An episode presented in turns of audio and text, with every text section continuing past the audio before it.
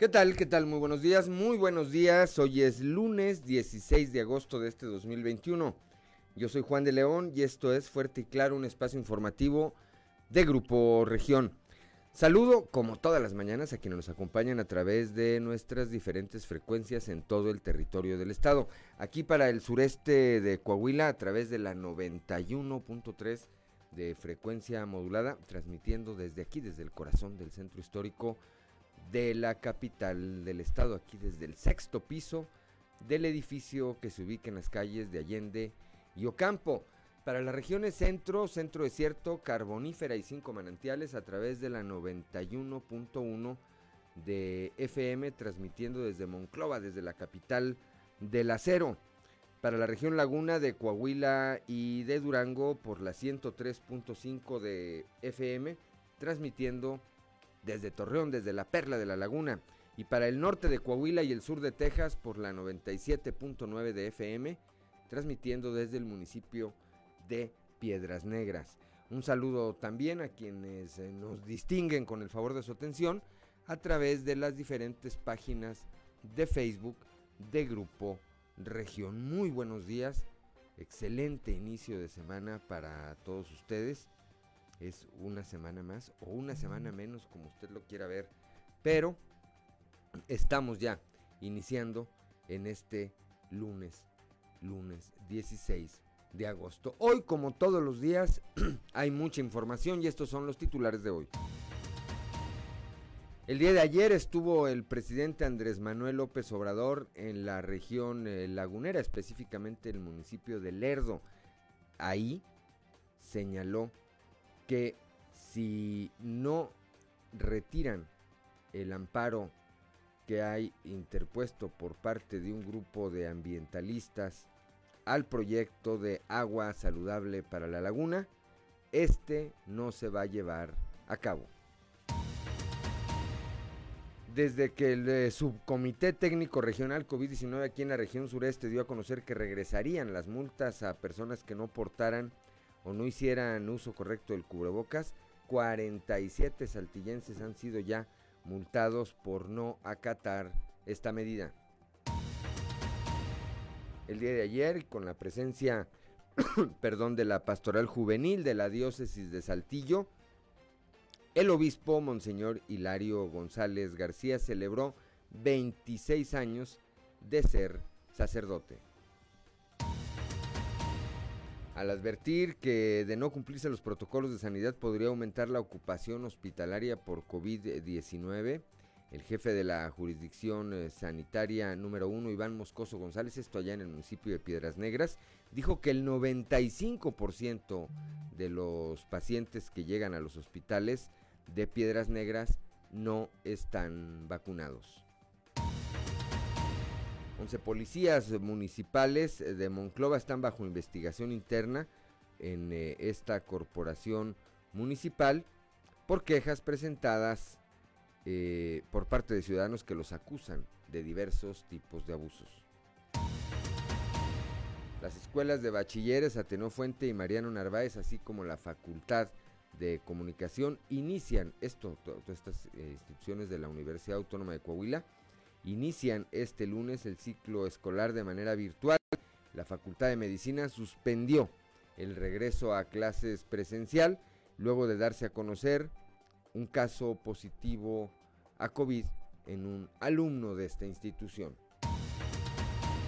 Todos los mexicanos tenemos que ser medidos con la misma vara, esto lo dijo la senadora Verónica Martínez García al referirse al desafuero de los diputados federales Mauricio Toledo y Saúl Huerta. Agregó que con ello, eh, que con esto ellos tendrán que responder ante la ley por los delitos que se les imputan.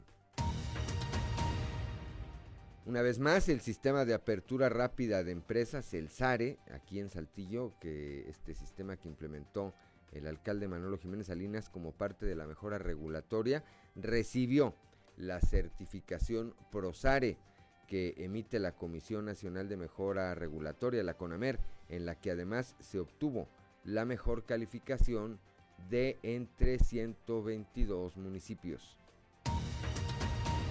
Bueno, pues esta, esta y otra información hoy aquí en Fuerte y Claro. Comenzamos.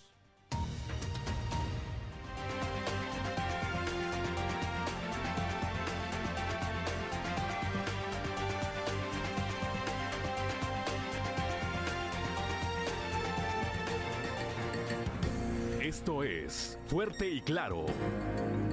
Transmitiendo para todo Coahuila. Fuerte y Claro. Las noticias como son. Con Claudio Linda Morán y Juan de León.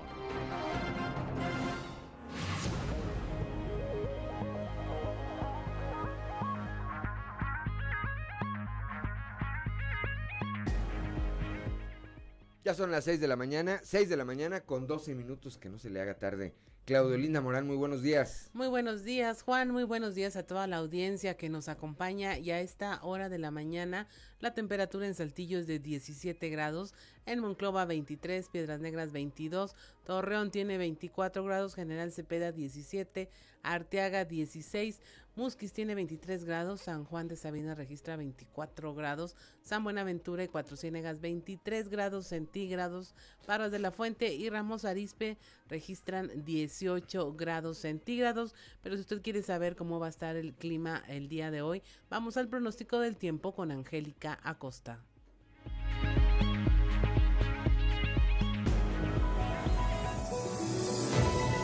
El pronóstico del tiempo con Angélica Acosta.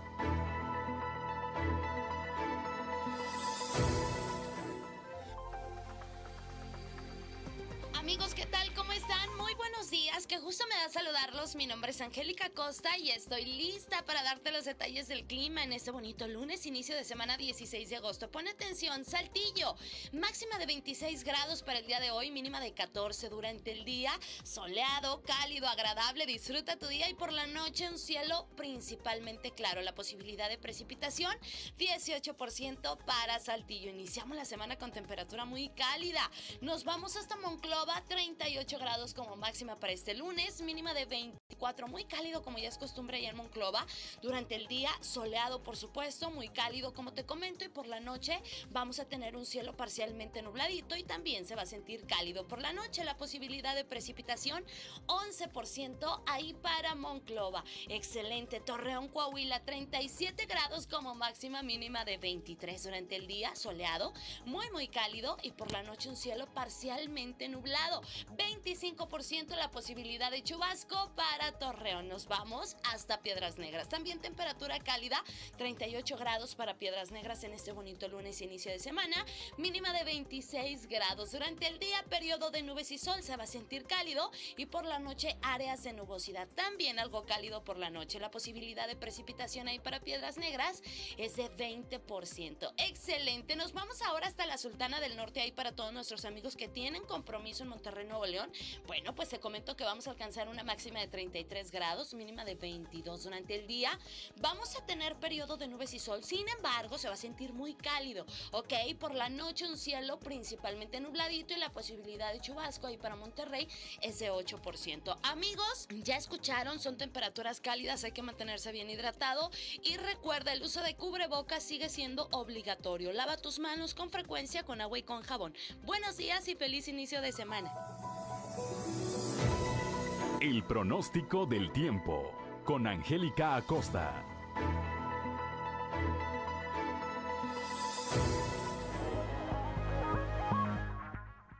Ya son las 6 de la mañana, 6 de la mañana con 15 minutos, hora de ir con Ricardo Guzmán a las efemérides del día. One, two, three o'clock, four o'clock, rock. ¿Quiere conocer qué ocurrió un día como hoy? Estas son las efemérides con Ricardo Guzmán. Un día como hoy, pero de 1864, salieron de Saltillo las tropas republicanas ante el avance de los franceses. También, el 16 de agosto, pero de 1888, nació el escritor, arqueólogo y militar británico Thomas Edward Lawrence, Lawrence de Arabia, quien participó en varias expediciones arqueológicas en Egipto y durante la Primera Guerra Mundial, experiencias que transmitió en varios libros. Y un día como hoy, pero del 2001, México se convirtió en el primer país latinoamericano y 36 a nivel mundial en integrarse a la organización mundial Woman in Film, el cual busca impulsar a las mujeres cineastas.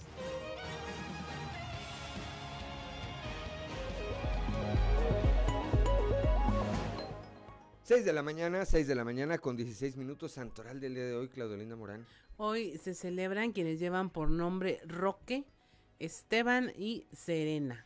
Roque, Roque, Esteban y Serena. Bueno, pues a quienes lleven eh, alguno de estos nombres o que tengan algo que festejar, pues háganlo. Muchas felicidades. Háganlo con las precauciones necesarias. Las precauciones en materia sanitaria y de cualquier otro tipo también. 6 de la mañana con 17 eh, minutos. Es hora de ir con Noé Santoyo al mundo de los deportes. Resumen Estadio con Noé Santoyo.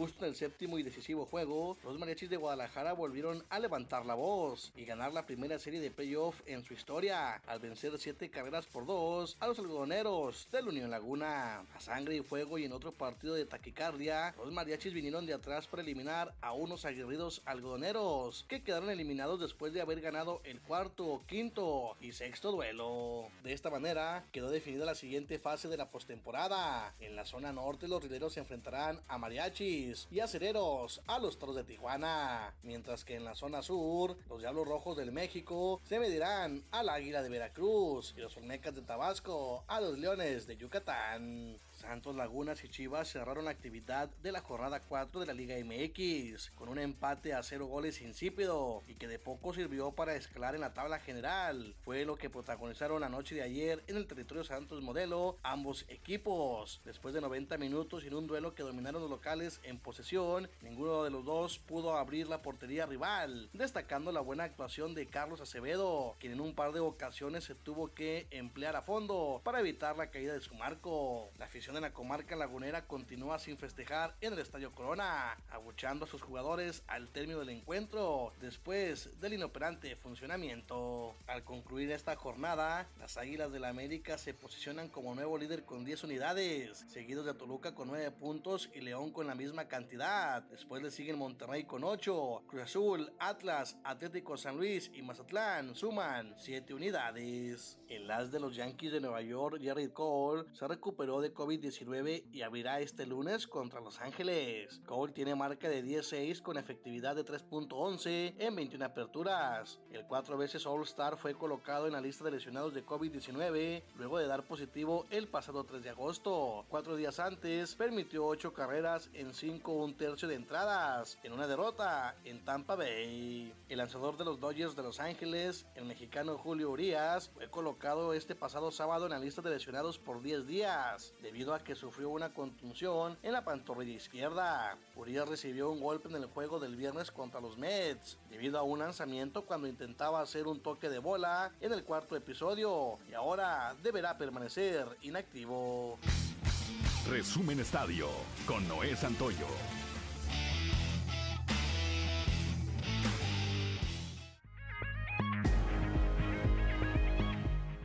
Ya son las 6 de la mañana, 6 de la mañana con 20 minutos, estamos en Fuerte y Claro.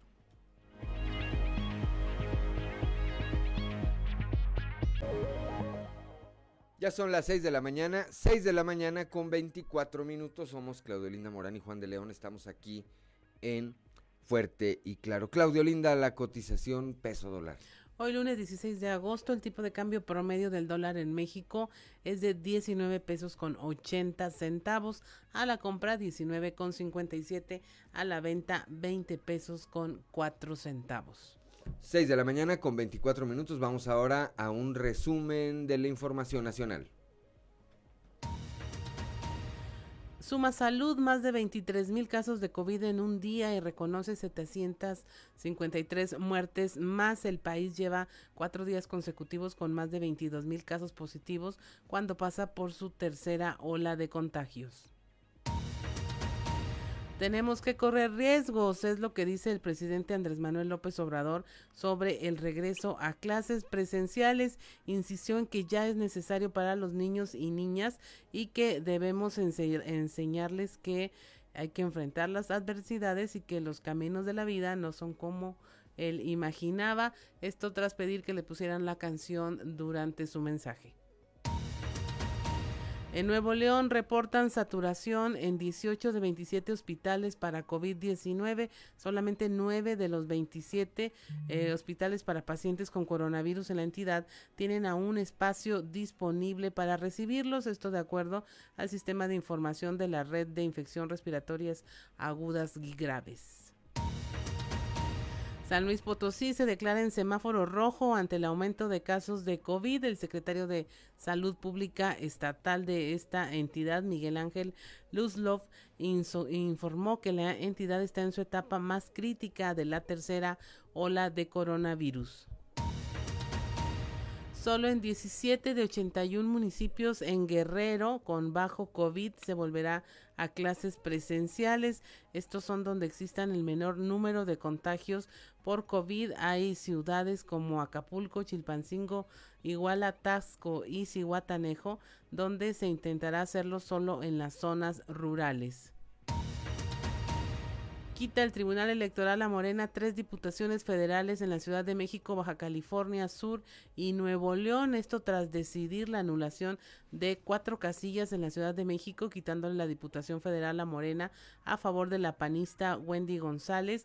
En Baja California Sur se modificaron los resultados en cuatro casillas, también dándole el triunfo a la coalición Va por México, PAN, PRI y PRD. Y en Escobedo, Nuevo León, la Diputación se le reasignó a Wendy Cordero del PAN. Y finalmente localizan nueve cuerpos en fosas eh, de Villa de Álvarez, en Colima. Se informó de este hallazgo por parte de la Fiscalía del Estado y detalló que la localización de las ocho fosas ubicadas en un predio rústico de la comunidad de Juluapan ocurrió tras la detención de dos personas, un hombre y una mujer, el pasado 7 de agosto. Y hasta aquí la información nacional. Gracias, Claudio Linda Morán. Son las 6 de la mañana con 27 minutos. Vamos rápidamente a la portada del día de hoy de nuestro periódico Capital, que en su nota principal destaca esta postura que dio a conocer ayer el presidente de la República, Andrés Manuel López Obrador, allá en la región lagunera. ¿Retiran amparo o no hay proyecto de agua saludable?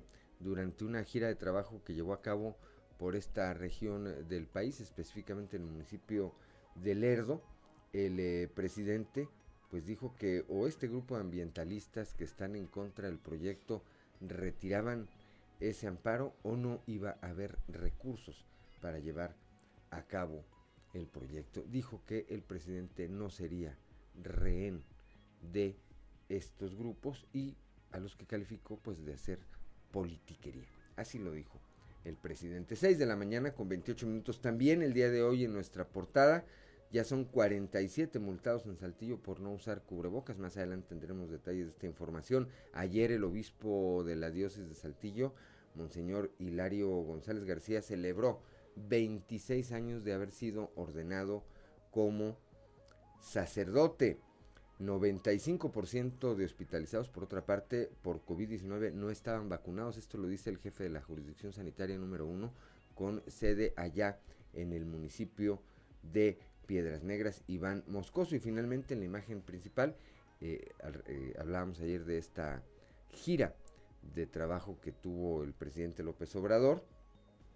Y en esta visita, en la que coincidió eh, con el gobernador Miguel Riquelme, en la urgencia de superar cualquier obstáculo diferencia en la zona del proyecto agua potable, agua saludable, perdón, para la laguna aclaró que buscan el beneficio superior de los ciudadanos en todos los sectores de la sociedad. Tanto el gobernador Miguel Riquelme, como el gobernador de Coahuila, Miguel Riquelme, como el de Durango, José Rosas Aispuro, bueno, pues cerraron filas en torno a este proyecto junto, junto con el presidente López Obrador. Son las 6 de la mañana, 6 de la mañana con 29 minutos. Es hora de ir a nuestra columna en los pasillos.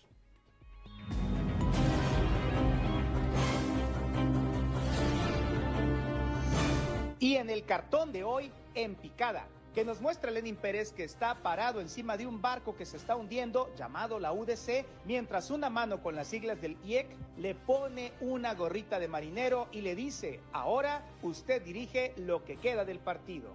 Nos cuentan que en estas últimas semanas han habido diversas reuniones en Torreón, donde el invitado especial ha sido el alcalde de Saltillo, Manolo Jiménez.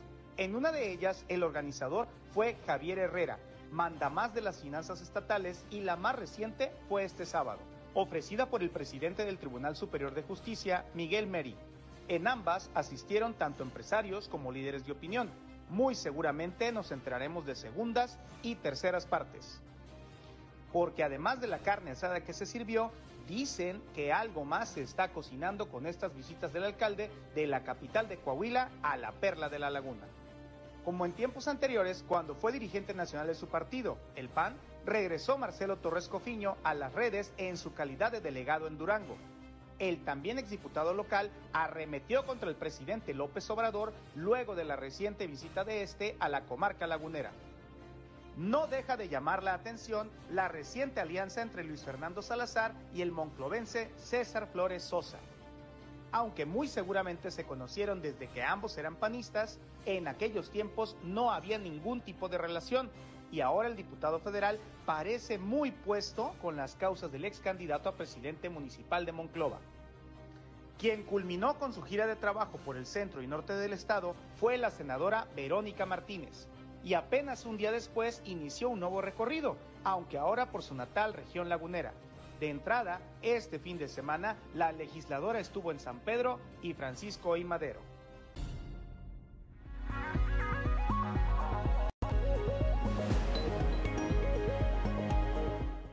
Son las 6 de la mañana, 6 de la mañana con 32 minutos vamos con nuestro compañero Christopher Vanegas a esta información. 47 saltillenses multados por no utilizar el cubrebocas. Cristo, muy buenos días. Hola, ¿qué tal? Muy buenos días, compañeros. Los saludo con mucho gusto a ustedes y a todos nuestros escuchan y déjenme platicarles que desde que el Subcomité Técnico Regional COVID-19 Sureste dio a conocer que se regresarían las multas a personas que no portaran o no hicieran uso correcto del cubrebocas. 47 saltillenses han sido multados por no acatar las medidas de prevención y por no portar el cubrebocas. Fue en la última reunión del Subcomité COVID-19 sureste, que se dio a conocer que en la región sureste, en específico en el municipio de Saltillo, volverían las multas a las personas que no hicieran uso del cubrebocas en la calle. Dichas multas son de 869 pesos, como en el año pasado, cuando se tomó esta determinación luego del incumplimiento de un grupo de ciudadanos que no portaban el cubrebocas. Durante el 2020 se aplicaron 2.486 multas y durante los primeros cinco días Luego de que se anunció que se retomaría esta medida, 47 saltillenses han sido multados por las autoridades. Estas multas se han aplicado tanto en filtros peatonales que se encuentran en el primer cuadro de la ciudad, en los cruces de Aldama y Padre Flores y Acuña y Narciso Mendoza, tanto en los filtros itinerantes de manera vehicular. Las autoridades tanto estatales como municipales, recordaron que la prevención del COVID-19 es tarea de todos, por lo que exhortan a la ciudadanía a seguir las medidas de prevención. Esta es con la información con la que contamos al momento. Que tengan un excelente día. 6 de la mañana, 6 de la mañana con 33 minutos, Claudelina Morán. Buen día. Celebra Monseñor Hilario González 26 años de ser sacerdote, esto en la misa dominical y el obispo hizo mención a que él únicamente quería ser sacerdote sin imaginar que tiempo después estaría 20 años al frente de la diócesis de Linares y a partir de este año como obispo de la diócesis de Saltillo. El reporte con nuestra compañera Leslie Delgado. Buen día, informando desde la ciudad de Saltillo con la presencia de la pastoral juvenil de la diócesis de Saltillo, el obispo Monseñor Hilario González celebró 26 años de ser sacerdote en la misa dominical. En este sentido, el obispo hizo mención a que él únicamente quería ser sacerdote, sin imaginar que tiempo después estaría por 20 años al frente de la diócesis de Linares y a partir de este año como obispo de Saltillo. A continuación, escucharemos su declaración.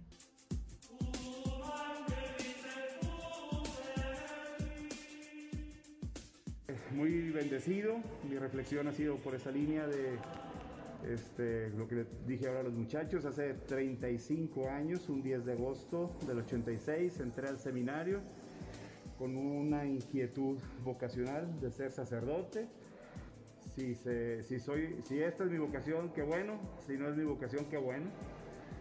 Luego hace 26 recibí la ordenación presbiteral, que es lo que estoy festejando hoy. Y también. Quiero ser sacerdote para servir a los demás. Les decía a los jóvenes, hoy que celebramos la Jornada Nacional de la Juventud Católica, que pues salí de un movimiento juvenil, ahí fue donde nació mi vocación, o más bien se fue estructurando mejor mi vocación, se va preparando con tiempo. Y les decía, pues eso es lo que yo quería, servir como sacerdote y pues que jamás eh, me iba a imaginar lo que el Señor me iba a regalar. Todo lo que Dios nos da es un don que se convierte en tarea, en responsabilidad, en servicio a los demás.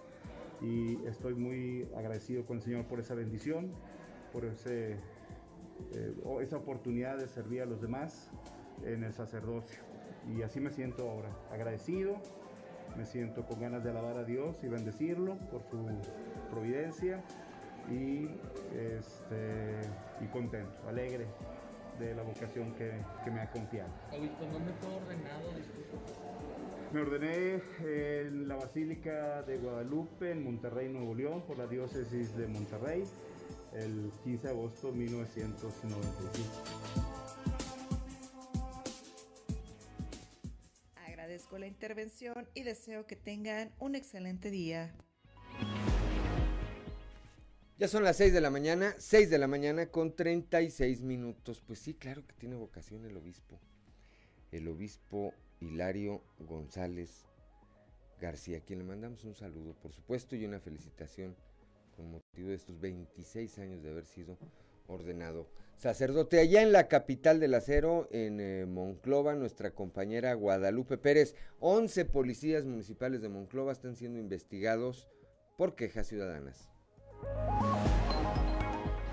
Muy buenos días, saludos desde la región centro, excelente inicio de semana. Tenemos entrevista con el director Adrián Olivas Jurado, director de Seguridad Pública de Monclova, quien nos habla de un total de 11 policías que están bajo investigación por el Comité de Honor y Justicia.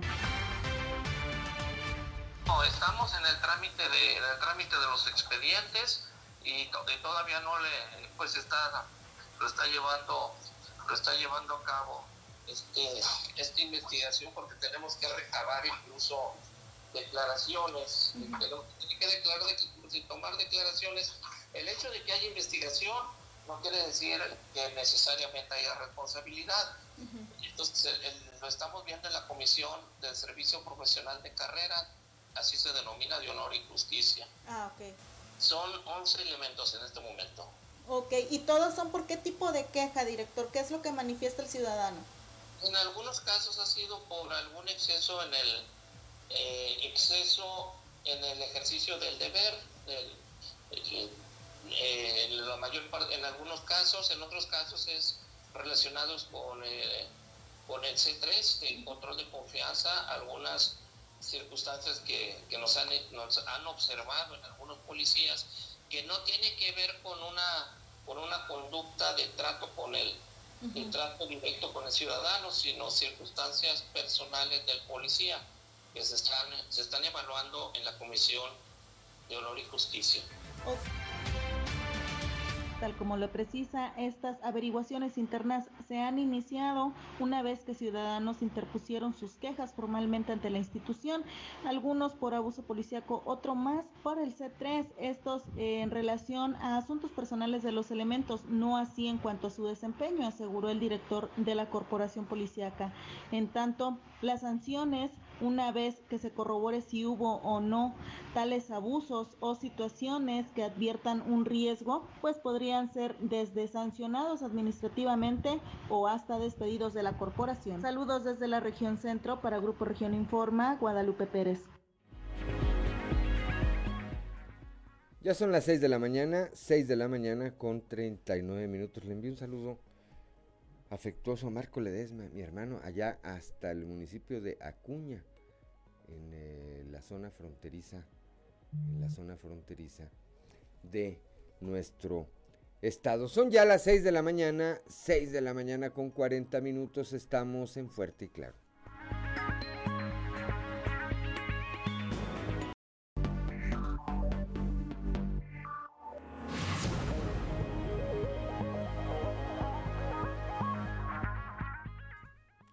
Ya son las 6 de la mañana, 6 de la mañana con 44 minutos, que no se le haga tarde. Allá desde la región lagunera, mi compañero Víctor Barrón, ayer estuvo allá el presidente Andrés Manuel López Obrador, y bueno, pues desde allá, desde el eh, municipio de Lerdo, Víctor lanzó un ultimátum, o retiran, o retiran eh, esta serie de amparos que hay eh, en contra del proyecto de agua saludable o no habrá recursos para ese programa. Muy buenos días, Víctor. Buenos días, Juan, y buenos días a nuestros amigos de Fuerte y Claro en todo el estado de Coahuila. Pues el día de ayer en el municipio de Ciudad Lerdo, Durango, eh, eh, Laguna de Durango, se realizó este evento realizado por el presidente López Obrador, donde el objetivo era socializar este, este programa de, de agua saludable para todos. Sin embargo, bueno, pues surte efecto eh, eh, totalmente contrario, como ya lo mencionas, con el tema de este ultimátum a eh, los ambientalistas que presentaron un amparo que está orientado por el lado del presunto o posible daño ambiental que el proyecto causaría en la zona natural protegida del Cañón de Fernández, ubicada en la Laguna de Durango, y que eh, este amparo ante un juez federal eh, eh, procedió con el sentido de suspender la realización de las obras en esa área. En una explicación pues previa que tanto el general de la Conagua como el presidente López Obrador hacían hincapié en que no habría tal daño ambiental, Juan. fueron insistentes por esa por esa parte eh, eh, en, su mensaje el presidente eh, decía previo a esto que con lo que remató su, su intervención de ayer decía que puede haber reclamos y que son legítimos Juan pero al referirse a lo de los ambientalistas se refirió a un tema incluso de politiquería Juan escuchemos parte de lo que el día de ayer comentó el presidente Andrés Manuel López Obrador en eh, eh, esta eh, ciudad de Lerdo, Durango.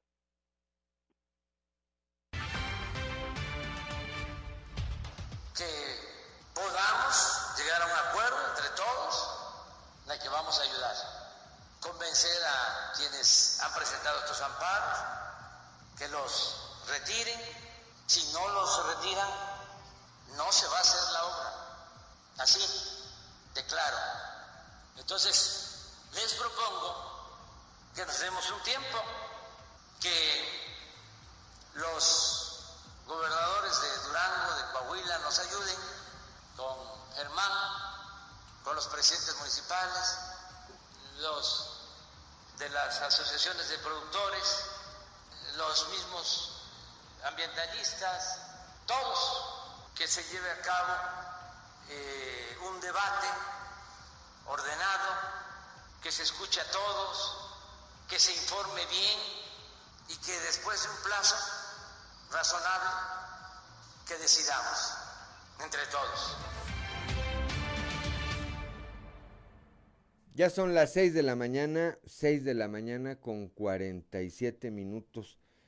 Pues bueno, habrá que ver qué responden a esto este grupo de ciudadanos que interpusieron este amparo.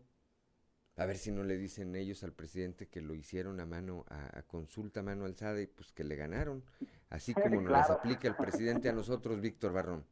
Claro, y que precisamente esta, esta propuesta de la fecha o, el plazo para, para analizar y para presentar eh, eh, pues las propuestas de cada quien y las demandas en un formato de debate ordenado, dijo el presidente, pues él mismo lo puso, eh, eh, decía dentro de un mes, ah, no, pero va a ser el 15 eh, de septiembre.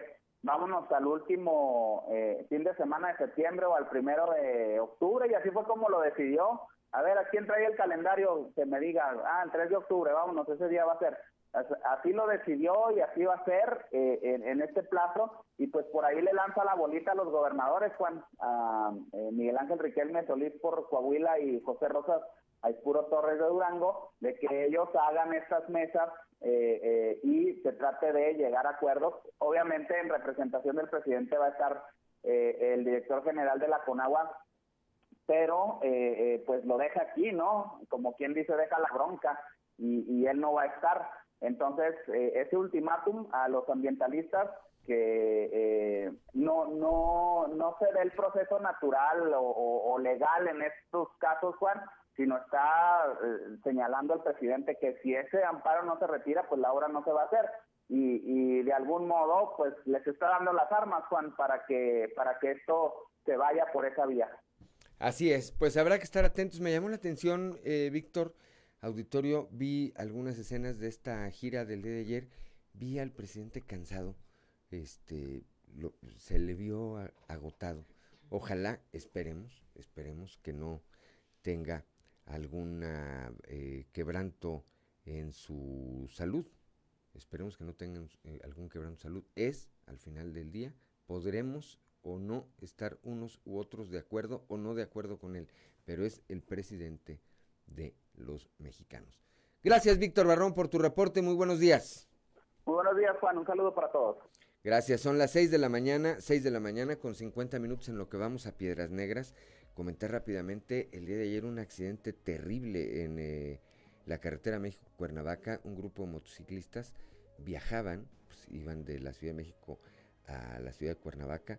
Tuvieron un eh, percance, siete motociclistas lamentablemente murieron, seis en el lugar del accidente, uno murió más tarde y 15 quedaron severamente, severamente heridos. La información preliminar refiere que presuntamente un tráiler se quedó sin frenos y embistió al convoy de 13 motociclistas que se decía al, tradicional punto de reunión Tres Marías.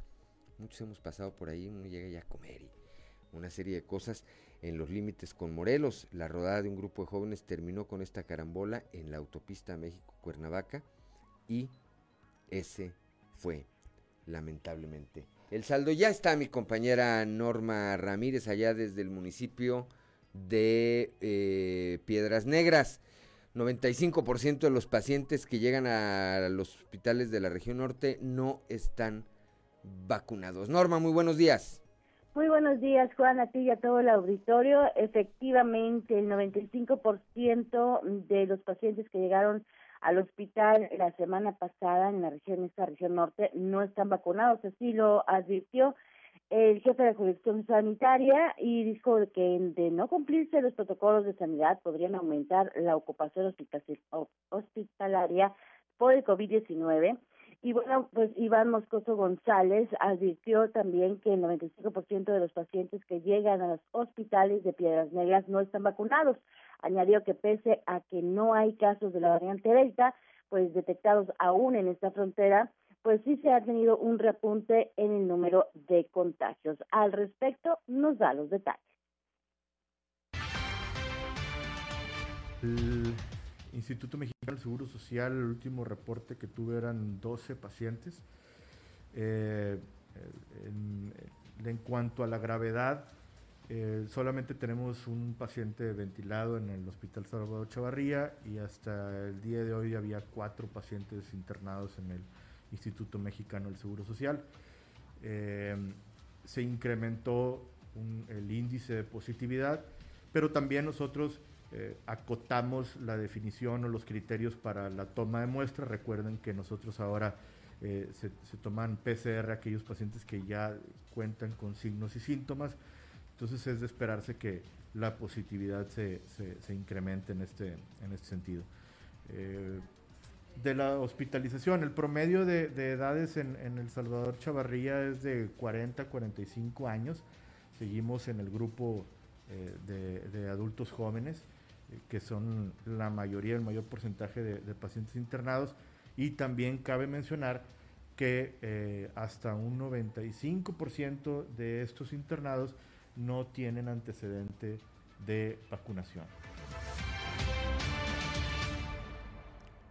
6 de la mañana, 6 de la mañana con 53 minutos. Me, me parece el dato bastante claro y bastante revelador, Norma, auditorio. Creo que la alternativa es vacunarse. Hay gente que sigue teniendo esta resistencia a vacunarse y me parece que estamos en los extremos. Una parte es eh, los jóvenes que se resisten a creer que existe el coronavirus y por otra parte están un grupo de adultos mayores que pues tienen miedo a la vacuna y que pues me parece que han caído en toda esta serie de cuestiones que si les están poniendo un chip, que si se te pegan los tenedores eh, y demás leyendas urbanas que afectan eh, o que influyen en eh, su criterio y que evitan la vacunación y ahí están los resultados, Norma. Así es, y bueno, eh, también esto se reflejó en la última campaña, Juan, porque 400 personas no acudieron a vacunarse en la última campaña que hicieron para la segunda dosis de las personas de 40 a 49 años. Pero aquí otro, otro dato que te voy a dar. El día de hoy va a haber una campaña de vacunación para 1.900 personas que la anterior campaña acudieron como rezagados para quererse aplicar la primera dosis, pero los anotaron en una lista. Esos 1.900 personas hoy estarán recibiendo su primera dosis únicamente y bueno, pues con esto, pues para poder eh, pedir a la autoridad, tuvieron que hacer este listado, eh, pedir el número de vacunas que pues serían aplicadas. Ojalá, y vamos a estar ahí presentes, ojalá sí eh, llegue esta cantidad de personas para que sí se protejan por lo menos. Pues esperemos acá en la capital del estado, desde el 15 de julio el gobierno federal nos tiene sin vacunas. Ese día se aplicó la última vacunación al, eh, al grupo de rango de edad que está entre los 30, no, entre los 30 y los 39, sí, y de ahí para acá no ha habido una sola vacuna. Gracias por tu reporte, eh, por tu reporte, Norma. Muy buenos días. Muy buenos días, excelente semana. 6 de la mañana con 55 minutos. Le mando un saludo a la licenciada Alejandra Valdivia Estrada, ya desde Piedras Negras. Un saludo que además es madrina de uno de mis hijos de Aarón. Saludos, Ale. Saludos y felicidades otra vez por ese triunfo. Son las 6 de la mañana con 55 minutos. En un momento más voy a estar platicando con, como todos los lunes, con Rubén Aguilar Valenzuela.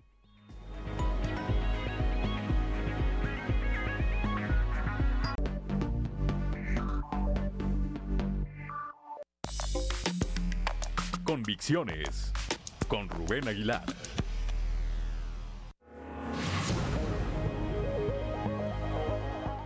Ya son las 7 de la mañana, 7 de la mañana en punto y como todos los lunes a esta hora, le aprecio mucho, me tome esta comunicación a mi amigo Rubén Aguilar. Rubén, muy buenos días. Buenos días, Juan, buen día a quien nos, a quien nos escucha. Eh, en esta ocasión mi comentario es sobre, sobre Venezuela. Eh, desde hace siete años, los mismos que tiene el presidente Maduro en el poder, ha habido cinco intentos de negociación entre el gobierno y la oposición. Cuatro de ellos eh, fracasaron rotundamente y el quinto inició el pasado viernes en México. México es la sede de este encuentro en un país pues eh, donde cada día se agrava más la crisis política, económica y sobre todo la crisis social. Han salido en los últimos ocho o diez años de eh, Venezuela cuatro, cuatro y medio millones de personas, producto de la dificilísima situación eh, económica y social que existe en el país.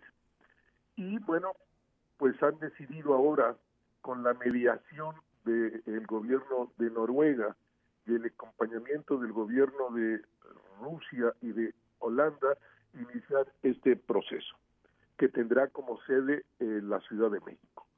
Eh, hubo un primer acuerdo firmado el, la misma tarde del viernes en el, Museo Nacional de Antropología, donde pues establecen la ruta de la negociación, los temas de la negociación. Del lado del gobierno, pues están representados por funcionarios y la oposición eh, reúne a los cuatro más importantes partidos de en, Venezuela. Hay otros más pequeños estos no tienen representación, sino se concentró en estos cuatro partidos. Eh, hay cierto escepticismo en la sociedad eh, venezolana y también en la comunidad internacional. Eh, pues antes no se han podido poner de acuerdo. La situación, claro, ahora es distinta, es mucho más grave para el gobierno. Eh, y mm, la oposición eh, eh, quiere garantías de que haya realmente un proceso electoral que pueda llamarse tal para las elecciones regionales que tendrán lugar este noviembre y luego para las presidenciales de 2024, que es un tema central para la oposición y para el gobierno, el que se quiten las sanciones internacionales que existen sobre ese país, eh, producto de las pues múltiples violaciones a los derechos humanos, incluso eh, represiones en, en, el ámbito de las manifestaciones ciudadanas. Hace dos, tres años eh, fueron asesinadas 600 personas que en diversos eh, espacios de manifestación.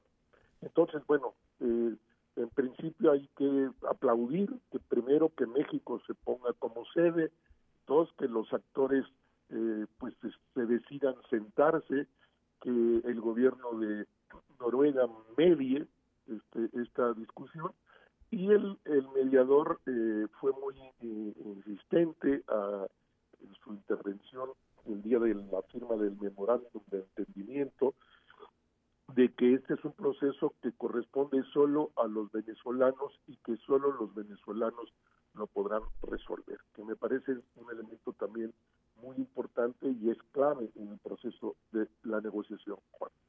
Así es, eh, Rubén. Me, parece interesante, eh, creo que derivado de estas eh, restricciones, de todas estas medidas que se han tomado en contra de Venezuela, es que el gobierno de Maduro, que a mí me parece, y lo digo de manera personal, me parece que claramente es una dictadura, pues ha tenido que ceder y tendrá que ir cediendo espacio primero en estas elecciones regionales y pues a mí me parecería que incluso preparando su salida eh, después de una eventual elección presidencial que se dé en condiciones democráticas, Rubén.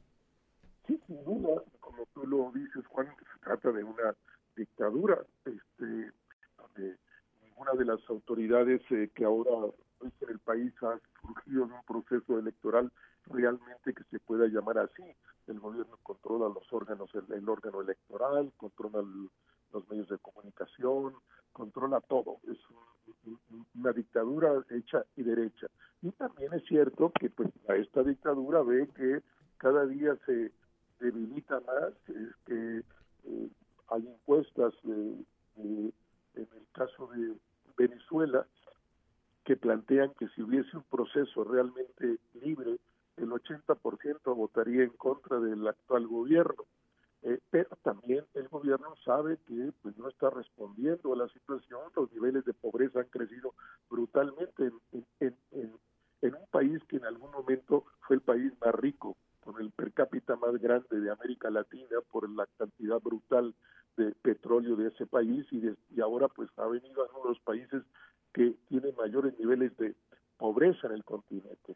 Y sí, pues eh, la presión internacional que ha planteado una serie de sanciones para el comercio de Venezuela, pues está obligando eh, al gobierno a sentarse en la búsqueda de una salida, porque si no también ellos están en juego, independiente, y es lo más importante, pues del sufrimiento de la gente, no solo estos cuatro, cuatro y medio millones de personas que se han eh, esparcido por el conjunto de América Latina, en, algunos en Europa, Estados Unidos, particularmente en Colombia, que es frontera, donde hay un millón, un millón y medio de estos eh, eh, venezolanos que han salido de su país, pues los que viven eh, ahí tienen condiciones terribles, este, que, que han perdido toda relación del gobierno con esas personas. En, en, la época del presidente Chávez, pues la relación de las masas con el gobierno fue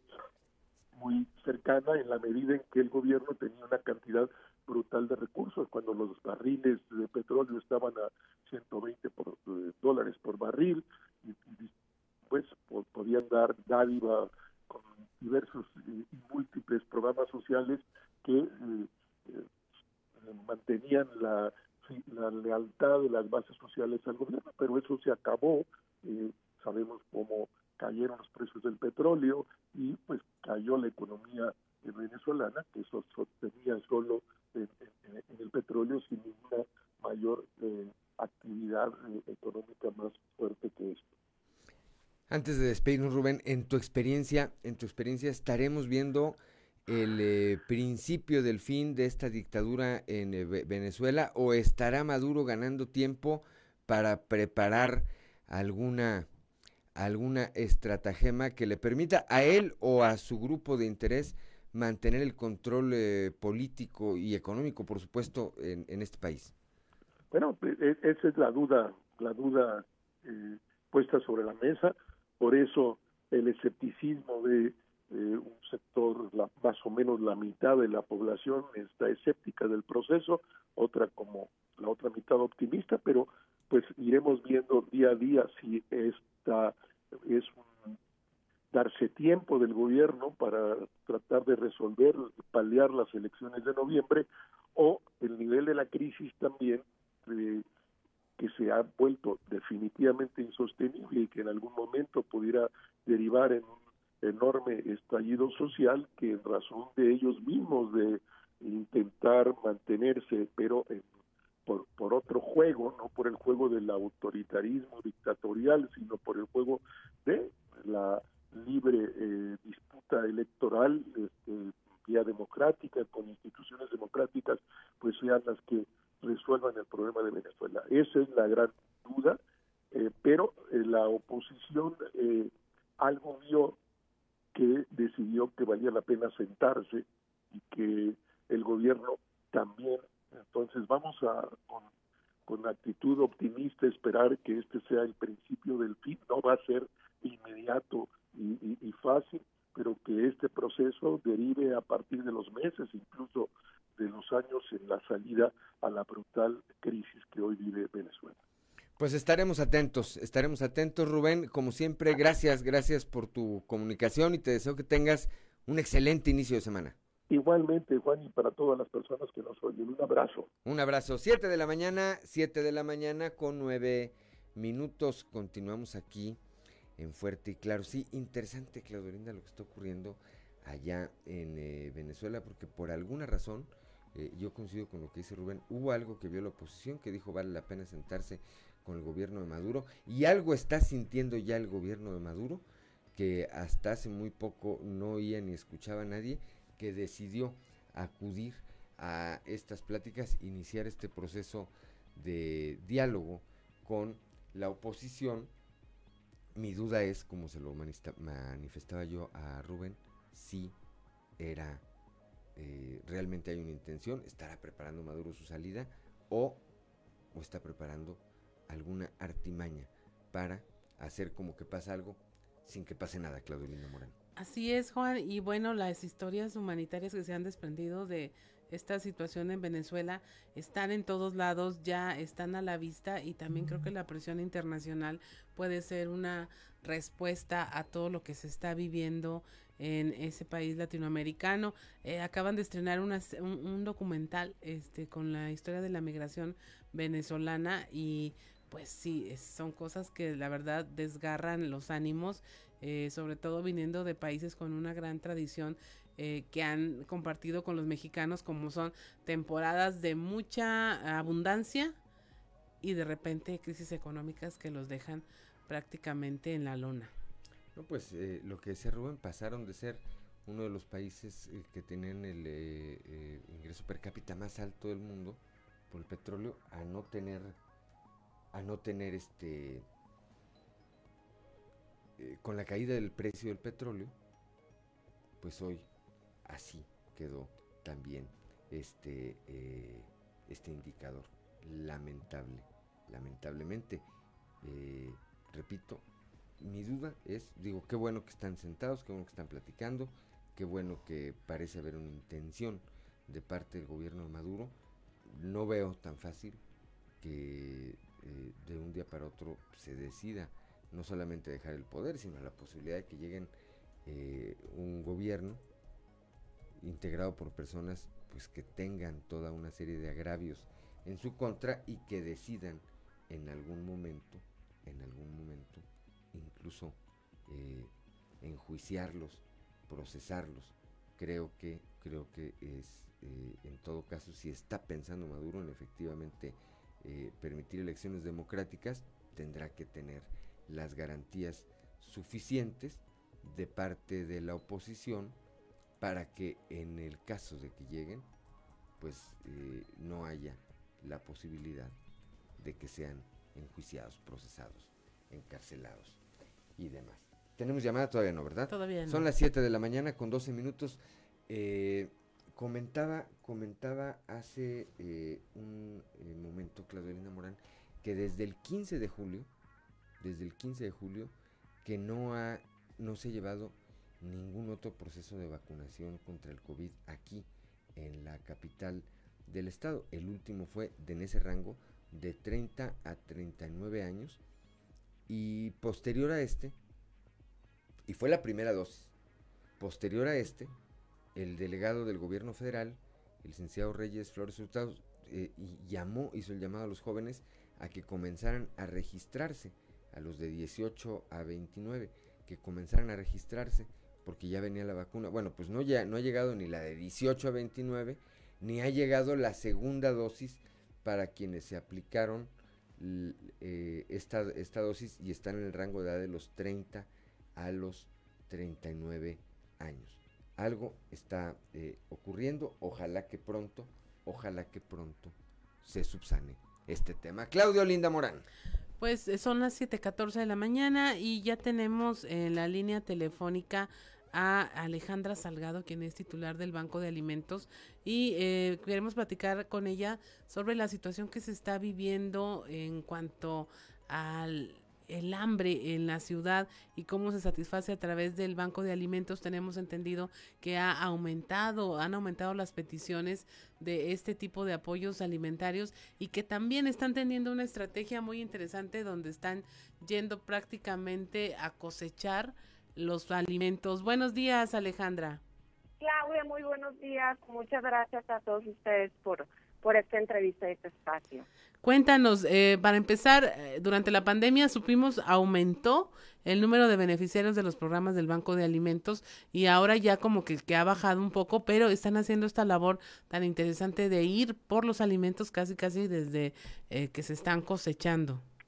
Así es, Claudia, como tú lo comentas, este, la verdad es que el año pasado, el 2020, fue un año totalmente atípico para todos y bueno, más para el Banco de Alimentos y no nada más aquí local, sino también a nivel nacional para toda la red de bancos de alimentos. Te comento que eh, el Banco de Alimentos somos una red, somos 55 bancos en todo México que trabajamos de forma conjunta para rescatar alimento y poderlo distribuir a la población más vulnerable.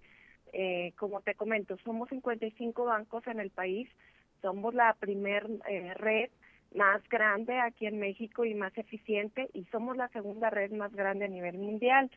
Y el año pasado este, teníamos en, en el 2019 de pasar de 1.4 millones de, de personas atendidas en seguridad alimentaria de forma diaria, pasamos a ser 2.4 millones de personas que estamos atendiendo en toda la red.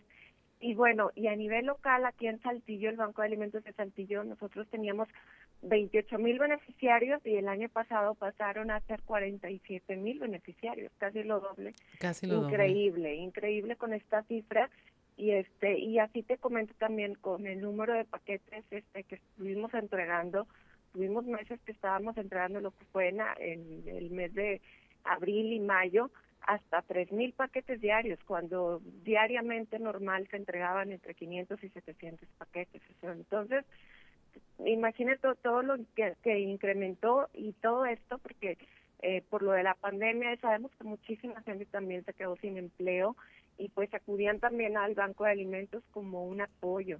Eh, el año pasado ya, bueno, terminando este el año pasado, ya empezó a bajar un poco esta cifra este ahorita otra vez está como que quiere volver a incrementar, de repente hay altas y bajas.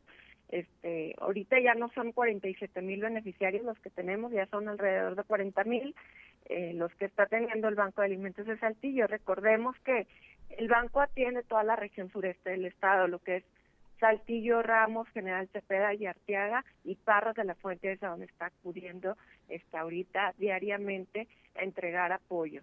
Este, tenemos cinco programas, te comento, que los tenemos ahorita vigentes. Uno de ellos, eh, si Dios quiere, lo echamos a andar otra vez, empieza el ciclo escolar, este, ahorita finalizar agosto, es el ciclo de comer en familia, también es el programa de comer en familia, donde nosotros pues eh, lo apoyamos a través de una cocina móvil, eh, enseñamos recetas de cocina, cómo pueden preparar eh, las recetas eh, que nosotros entregamos por Leo. Por lo que comentabas tú hace ratito de que Banco de Alimentos este prácticamente rescata desde que se está cosechando por lo mismo nosotros entregamos mucho alimento perecedero este, que se da aquí en la región y muchas veces este las personas, las mujeres, las que están ahí al, frente de la familia, no saben o a lo mejor eh, no tienen un poquito más claro el panorama de apertura de más recetas de cocina y es por eso que va el equipo de nutriólogas que tenemos en el banco, de facilitadoras, de enseñarles un poco más recetas y también la importancia y el valor de comer en familia al menos una vez al día. Ahora, ¿qué, ¿qué, identifican ustedes de las necesidades? Yo entiendo, dentro de la pandemia la gente no, no tuvo empleo, eh, se bajaron los recursos económicos, se incrementó la pobreza, incluso dentro de, ya ni siquiera en zonas rurales solamente o en zonas de la periferia de la ciudad donde estamos acostumbrados a que siempre hay carencias, sino que ustedes han ido hasta los muros de casas de interés social para entregar alimentos. Pero ¿qué fenómeno detectan ahora que disminuye el número de las personas que necesitan eh, este apoyo alimentario? ¿Ya está la reactivación del empleo? ¿Qué es lo que notan? Eso fue más que nada cuando se empezó a reactivar este el empleo, otra vez sobre todo en las industrias, este ahí es cuando otra vez eh, eh, disminuyó, este te digo el número de beneficiarios porque muchas de las personas que atendíamos pues ya regresaron y ahorita no hay la mamá a veces anda con los niños, con la escuela y demás, este y no hay nadie más quien pueda acudir ahí al punto donde nos ponemos el banco de alimentos o la persona que acudía anteriormente, pues como tú bien mencionaste, se reactiva el empleo y ya no ya no van este ahí a los puntos donde estamos, ¿verdad? Más que nada es eso, fue por eso que que se bajó este, los beneficiarios. O sea que las necesidades siguen, ahora no hay quien vaya a recoger la, la despensa. Ah, correcto. Así es. Pues muchas gracias Alejandra por haber platicado de este tema con nosotros. Sabemos que son muchas las necesidades también del Banco de Alimento, hay, ah, de Alimentos. ¿Hay alguna manera en la que pueda ayudar la gente para que sigan con esta tarea? Sí, Claudia, te comento este, varias cuestiones. Este, una importante es lo que es agosto y septiembre. Estamos con aportaciones voluntarias en las tiendas Oriana. Pueden acudir del primero de agosto al, último día de septiembre. Vamos a estar ahí haciendo su aportación voluntaria. Por otro lado, te comento también que durante el mes de septiembre y el mes de octubre vamos a estar también teniendo redondeo en las tiendas de HB y mi tienda eh, del ahorro, que son parte de HB. Eh, por otro lado, también te comento que octubre es, es un mes muy fuerte para los bancos de alimentos eh, donde nosotros llevamos a cabo nuestra colecta nacional de alimenta y este año, igual como el año pasado, va a ser una colecta virtual, una colecta diferente. Este, este año, ustedes saben que cada año Banco de Alimentos se pone en la Plaza de las Ciudades Hermanas y solicita el apoyo para que les lleven un kilo de ayuda. Este año, pues por lo mismo que estamos pasando, este, vamos a hacer la colecta interna y en el banco. Entonces, para toda la gente que nos esté escuchando también, pueden llevar este sus kilos también directamente ahí al banco de alimentos durante el mes de octubre también y también un llamado a los empresarios, a los agricultores que bien mencionas que realmente nos han ayudado muchísimo en esta temporada de cosecha y como tú bien mencionabas hace un momento, eh, hemos tenido apoyo también por parte de instituciones que son beneficiadas por Banco de Alimentos y estamos yendo directamente al campo este a, por todo este alimento. de hecho, el mes este hace unas semanas eh, rescatamos 120 toneladas de alimento eh, que fueron distribuidas con nueve bancos hermanos también. Así es, pues muchas más, muchas gracias Alejandra Salgado, titular del Banco de Alimentos de Saltillo. Son las 7 de la mañana con 22 minutos y esto es Fuerte y Claro.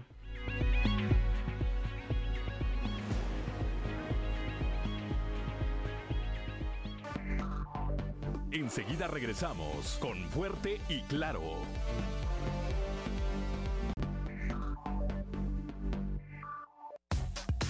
Trizas y Trazos con Antonio Zamora. Ya son las 7 de la mañana, 7 de la mañana con 26 minutos. Continuamos aquí en Fuerte y Claro y ahora desde la capital del acero con nuestro amigo Toño Zamora que trae puesta la playera de los acereros que el fin de semana dejaron fuera de eh, los playoffs de la Liga Mexicana del Béisbol a los zaraperos de Saltillo, Toño. Sí, efectivamente, Juan, este, acerero de corazón. Eh, y, pues qué, la, qué pena, ¿no? Porque Zaraperos armó un muy buen equipo para la segunda parte de, la temporada. Y, no, pero pues, a ver, Toño, pero, pero, pero más pena hubiera sido que sacaran a los acereros, discúlpame. No, sí, pero fíjate que fíjate que como quiera los araperos este, tenían buenos jugadores. Al final contrataron buenos buenos jugadores. Sí. Y, eso le hizo que llegaran a, que, que, los hicieran llegar hasta donde llegaron. Desafortunadamente el equipo de acereros, pues bueno, a pese a que eh, hubo dos lesionados, eh, este, pese a que les pegó el COVID y demás, pues llegaron y, pasaron a la siguiente a la siguiente parte de los playoffs no yo creo que el equipo de acereros es un equipazo este pero hay que esperar ojalá y lleguemos a una final contra los mariachis de Guadalajara que es el equipo super más poderoso además perdió muy pocos juegos y pues bueno eso hace que la liga mexicana se ponga pues casi como las ligas mayores, mi Juan. Sí, va a estar muy interesante, van a estar muy interesantes esos playoffs. ¿Qué más tenemos, Toño? Oye, mi Juan, eh, yo no sé si en Saltillo está pasando lo mismo. En Monclova eh, eh, se están faltando vacunas. el viernes pasado, con los muchachos de 18 a 29, pues se quedaron algunos cientos de ellos sin, sin recibir la vacunación correspondiente. Y yo me pregunto, bueno, entonces, ¿para qué piden que los muchachos entren a, la página esa de la Secretaría del Bienestar o a la Secretaría de Salud Federal eh, y te dan el folio correspondiente? Llegas a vacunar y ya no hay vacunas, mi Juan. Pues sí, acá mira, ahorita antes, precisamente antes de entrar al aire contigo, eh, hacíamos el comentario que el último proceso de vacunación que se llevó a cabo aquí en la capital del estado fue el 15 de julio y correspondió a la primer dosis de quienes están en el rango de edad de los 30 a los 39 años. Pasando eso justamente, pasando eso, el eh, delegado del gobierno federal hizo este llamado a los jóvenes de 18 años, a, de los 18 a los 29 años, a que eh, pues participaran en este registro para recibir la vacuna COVID. Muy seguramente hubo quienes se registraron, pero no ha habido ya otro proceso de vacunación ni para los jóvenes ni para quienes están esperando esa segunda dosis de el rango de edad, repito, de los 30 a los 39 años, Toño. Que es que las capitales de los estados van a ser los últimos, ¿eh? Según lo que estuvimos escuchando por ahí en las noticias, en las noticias nacionales. Y fíjate, mi Juan, que eh, Altos Hornos de México también ya empezó a tener eh, incapacitados por COVID-19. 34 trabajadores están incapacitados y, pues gracias a ello volvieron con la sanitización que la habían dejado a una vez por semana solamente y que ahora pues la hacen después de cada turno, ¿no? Se termina el turno primera y sanitízale, se termina el de segunda, el de tercera y así sucesivamente porque por la intención de la empresa es que no se sigan contagiando sus trabajadores porque trabajador enfermo no produce, mi Juan. No, además de todo lo que representa, ¿verdad? El otro día platicaba nuestra compañera Guadalupe Pérez con la eh, responsable de los programas sociales allá en la región centro, con Claudia Garza del Toro, y entonces ella decía, por eso, pero pues son cinco casos. Bueno, pues cinco casos, le, le pregunta y le, le incriminaba, ¿verdad? Le decía, ¿te parecen muchos? Pues a mí cinco sí me parecen muchos, ¿verdad? Yo aprovecho para contestarle por Guadalupe. A mí uno me parece bastante y me parece Claro. bastante grave. Pues cinco más y si de ahí en adelante le subes, pues eh, me parece que todos los casos son graves. Hay unos que eh, dentro de lo eh, complejo que puede ser el resultar contagiado, pues transitan sin mayor complicación, pero hay otros que lo estamos viendo, lamentablemente terminan en uno o más decesos. Monclova eh, particularmente tuvo varios casos, Toño, de en donde varias familias perdieron prácticamente al mismo tiempo a, varios familia, miembros de su, familia, mi de su familia, Toño. Sí, sí, sí. eh, te- sé de casos de que se moría el papá, se moría la mamá, se moría un hijo, dos hijos.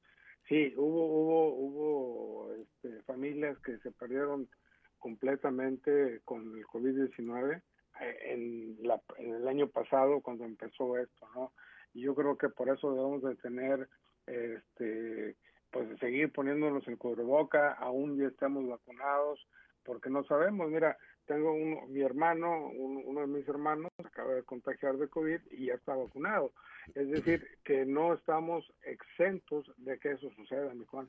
Exactamente, y quienes eh, ya recibimos la vacuna, como bien apuntas, tenemos menos riesgos de sufrir eh, daños eh, posteriores al COVID, muerte, pero ¿no? somos agentes de contagio y no, y no hay una garantía de que a quien se lo contagiemos, pues no le causemos una tragedia. Entonces, este eh, llamado que hacen las autoridades de los distintos órdenes de gobierno a portar el cubrebocas, a lavarnos las manos, a Sí. guardar la sana distancia, a dejarnos un poquito, un poquito de la fiesta, eh, eh, pues va en beneficio de nosotros, no, no es en beneficio de nadie más, ni en cuidado de, de nadie más, más que de nosotros y de quienes están cerca de nosotros, que normalmente son a quienes eh, queremos o eh, nu- nuestra familia, con quien tenemos afecto, o también a- habrá que decirlo con quien trabajamos, que también les debemos, por supuesto,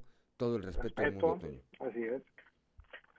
Juan, pues yo creo que mañana platicamos de cómo la señora Karina Ríos de, de Candela, Ujú. luego de que la- el, el Tribunal Electoral de Coahuila la dejó fuera, la volvió a meter, la puso de síndica, la quitó de síndica y luego apareció como regidora y quitaron a una líder de, de, de- de allá de, de los programas sociales de, de Candela, pero si te parece lo platicamos mañana.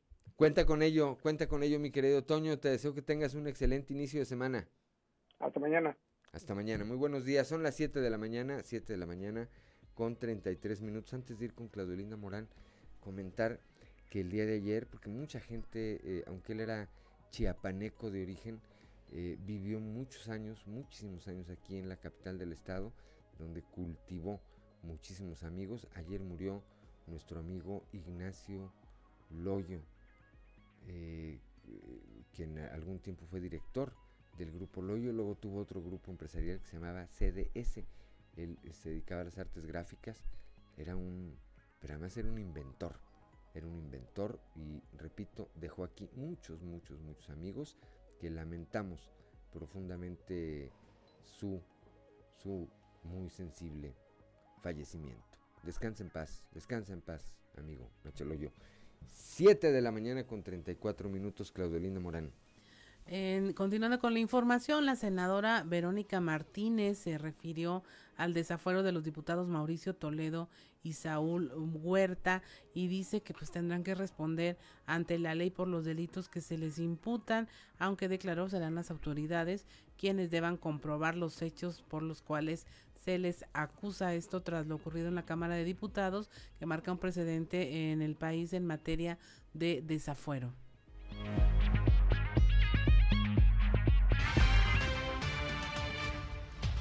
Bueno, yo creo que el desafuero, yo soy totalmente de acuerdo. Eh, los mexicanos tenemos que ser juzgados con la misma vara y no por ser eh, legisladores, pues tener, gozar de, de un fuero. Yo creo que es importante que las autoridades actúen de manera inmediata. Desafortunadamente, pues dejaron pasar muchos meses. Todo el mundo sabíamos de las acusaciones que había con estos diputados. Yo no sé si son o no son, porque a final de cuentas yo no soy quien va a impartir la justicia, serán las autoridades competentes quienes así lo hagan. Sin embargo, bueno, pues afortunadamente el día de ayer pues se logra este desafuero y ahora lo que le pedimos a las autoridades es que se investigue y en su caso se aplique todo el peso de la ley.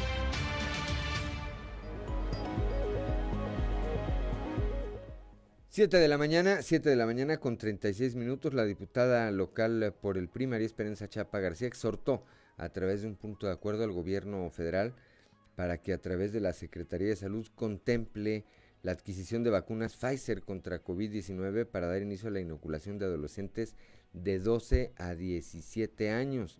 Mucho se ha manejado que los niños y niñas tienen menos probabilidades de sufrir un impacto directo de mortalidad por COVID-19. Sin embargo, la evidencia actual apunta que los menores con afecciones médicas subyacentes tienen mayor riesgo ante el virus y diferentes organizaciones internacionales, entre ellas la Organización Mundial de la Salud, recomiendan que deben ser incluidos en los grupos prioritarios de vacunación. El punto de acuerdo expone que Estados, Estados, Unidos ya se encuentra vacunando a personas de 12 a 17 años.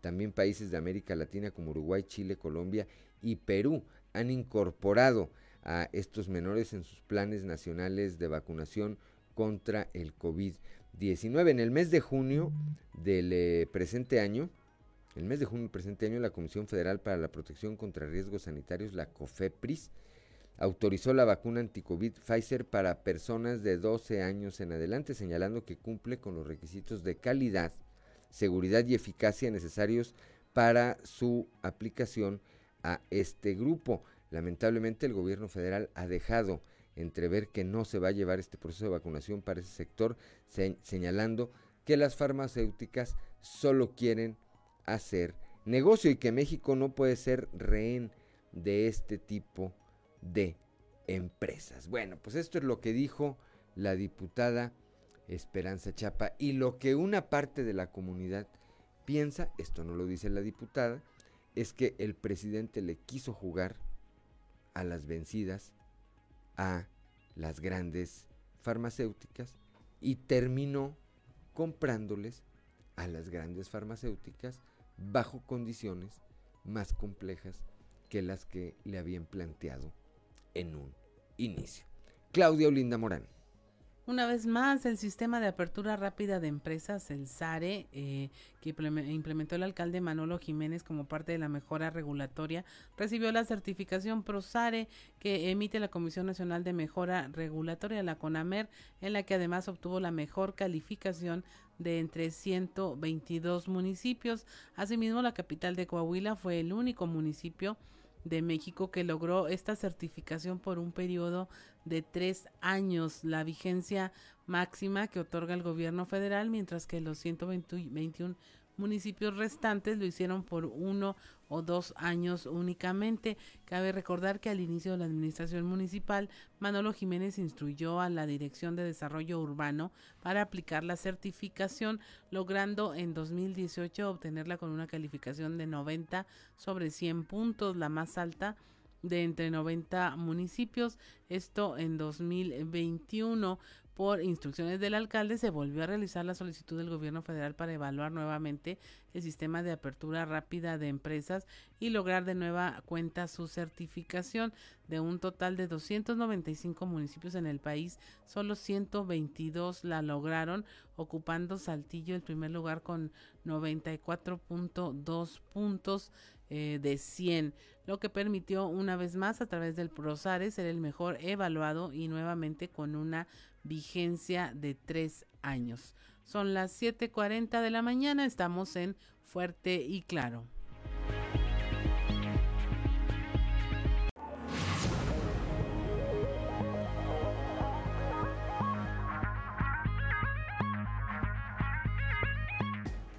Ya son las 7 de la mañana, 7 de la mañana con 45 minutos, como todos los lunes, como todos los lunes es hora de ir con nuestro amigo Alberto Borman y algo que vale la pena leer. Algo que vale la pena leer con Alberto Borman. Excelente jornada, estimado amigo Juan de León y amigo Radio Escuchas. Mil gracias por su sintonía. Esta semana, en algo que vale la pena leer, vamos a platicar de la relectura. Y es que Frank Lebowitz decía, piensa antes de hablar y lee antes de pensar. La ciencia ha comprobado que ante la gran avalancha de datos que almacenamos cotidianamente, nuestra memoria elige solo algunos relevantes para recordarlos de manera habitual. Sin embargo, a través de la relectura reafirmamos la información y podemos retenerla más fácilmente en la memoria a largo plazo. Con la relectura descubrimos datos que quizá en un primer vistazo pasamos de largo, pues al unificar la idea exploramos por entero el sentido del autor y apreciamos desde una óptica muy diferente el mensaje total de la obra. En últimas fechas me he propuesto la relectura al menos del 20% del total de los libros leídos durante el año. Para tal fin he destinado un sitio especial que me permite ir acumulando los que considero deben pertenecer a esta exclusiva familia de candidatos. No es discriminación literaria, pero como en todo, hasta en los libros hay niveles. Amén de lo anterior, soy aficionado a personalizar los libros y por ello me apasiona aderezarlos con apuntes, subrayados, observaciones y por supuesto anotar en la primera página la fecha de cada lectura. Es como una suerte de pasaporte y visado para cada regreso a ese país de las letras en particular.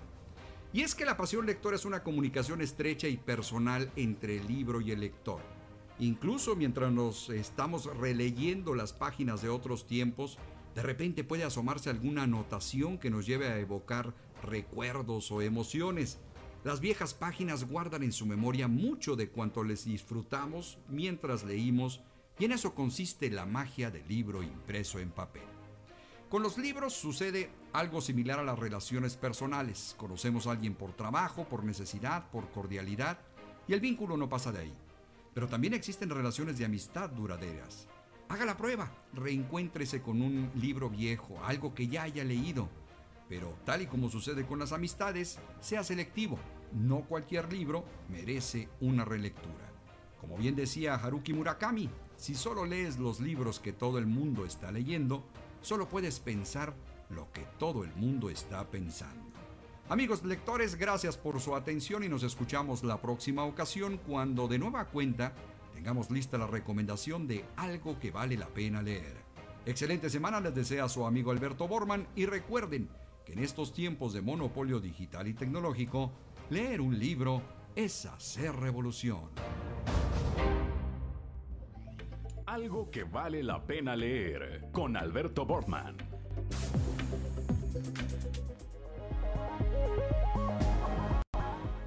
Gracias, gracias Alberto Borman. Son las 7 de la mañana con 48 minutos. Antes de ir a un resumen informativo con Claudelina Morán, Guillermo Gómez, vía WhatsApp, nos envía este comentario. Dice, eh, Nicaragua está secuestrada, dice, y por, sobre lo que ocurre en Venezuela, dice acerca del por qué Maduro aceptó abrir conversaciones con la oposición de Guaidó, es porque todas las instituciones de gobierno venezolano tienen sanciones económicas por parte de Estados Unidos, Canadá y la Unión Europea. Es por ello que Maduro está poniendo condiciones para esas conversaciones, que les levanten esas sanciones a todo su gobierno. Pues muchas gracias, muchas gracias a eh, eh, Guillermo Gómez por su comentario. Primero por escucharnos y después por participar con nosotros con su opinión. De verdad, muy buenos días, te mandamos un saludo, Guillermo. Ahora sí, ahora sí, cuando son las 7 de la mañana con 49 minutos, Claudio Linda Morán, un resumen de la información nacional. Suma Salud, más de 23 mil casos de COVID en un día y reconoce 753 muertes más. El país lleva cuatro días consecutivos con más de 22 mil casos positivos cuando pasa por su tercera ola de contagios. Tenemos que correr riesgos, dice el presidente Andrés Manuel López Obrador sobre el regreso a clases al son de los caminos de la vida no son como imaginaba. Dice que hay que enseñar a los niños a enfrentar las adversidades. En Nuevo León reportan saturación en 18 de 27 hospitales para COVID-19, solamente 9 de 27 para pacientes con coronavirus en la entidad tienen aún espacio disponible para recibirlos, estos de acuerdo al sistema de información de la red Irak de enfermedades respiratorias agudas y graves. San Luis Potosí se declara en semáforo rojo ante aumento en casos de COVID. entrará a partir, entró ya a partir de este domingo en esta etapa crítica de la tercera ola del coronavirus. Solo en 17 de 81 municipios en Guerrero van a volver a clases presenciales. En ciudades como Acapulco, Chilpancingo, Iguala, Tasco y Cihuatanejo se intentará hacerlo solo en las zonas rurales. Y finalmente quita el Tribunal Electoral a Morena tres diputaciones federales en la Ciudad de México, Baja California Sur y Nuevo León. Se las devuelve a, partidos eh, como eh, Acción Nacional y a la coalición Va por México, PAN, PRI y PRD. Y hasta aquí la información nacional. 7 de la mañana, 7 de la mañana con 51 minutos. Vamos rápidamente al show de los famosos con Amber Lozano. El show de los famosos con Amberly Lozano. Alex Fernández lanza nuevo tema mientras Vicente Fernández está delicado en el hospital. Alex Fernández, hijo del potrillo Alejandro Fernández, ha seguido adelante a lanzar su nuevo sencillo, mientras que su abuelo Vicente Fernández se encuentra hospitalizado en condición crítica de salud. El hijo mayor de Alejandro Fernández dijo por medio de redes sociales que tiene sentimientos encontrados por promover su nuevo material, pero lo hace porque cree que eso es lo que haría su abuelo, el charro de Huentitán. Vicente Fernández, de 81 años, está hospitalizado en Guadalajara desde hace más de una semana tras sufrir una caída. Su estado de salud es reportado como delicado y estable.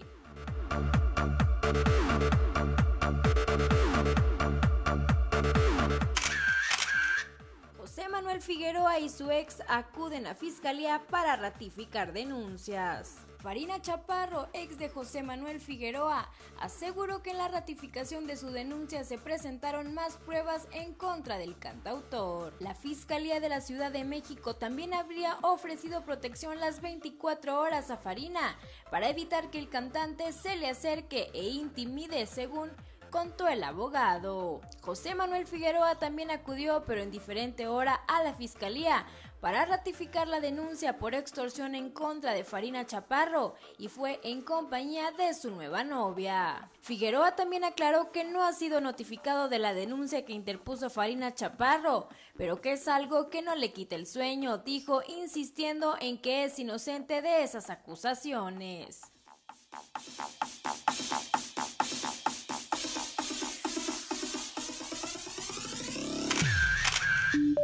Para Grupo Región Amberly Lozano. Ya son las 7 de la mañana con 54 minutos. Ya nos vamos esta mañana de lunes 16 de agosto. Eh, gracias a Ricardo Guzmán en la producción, a Ricardo López que está de regreso ya. ¿Dónde andabas? ¿En Mazatlán o en, Cancún? Ya vacunado. Ya vacunado, dice. Eh. Muy bien, ya está de regreso Ricardo López, nuestro compañero. Eh, atento siempre en los controles a Ociel Reyes y a Rodrigo Flores. Cristian Rodríguez, la última vez que lo vieron andaba cantando, ¿verdad? Bueno, pues un saludo a Cristian Rodríguez. Está de cumpleaños hoy, ¿verdad? Hoy, un saludo a Cristian Rodríguez, eh, a ellos que hacen posible la transmisión de este espacio a través de las redes sociales, a Claudio Linda Morán, como siempre, por su acompañamiento, pero sobre todo gracias a usted, que nos distingue con el favor de su atención. Lo esperamos el día de mañana, mañana ya de martes, a partir de las 6 y hasta las 8 de la mañana, aquí en Fuerte y Claro, un espacio informativo de Grupo Región bajo la dirección general de David Aguillón Rosales. Yo soy Juan de León y le deseo que tenga usted un excelente día.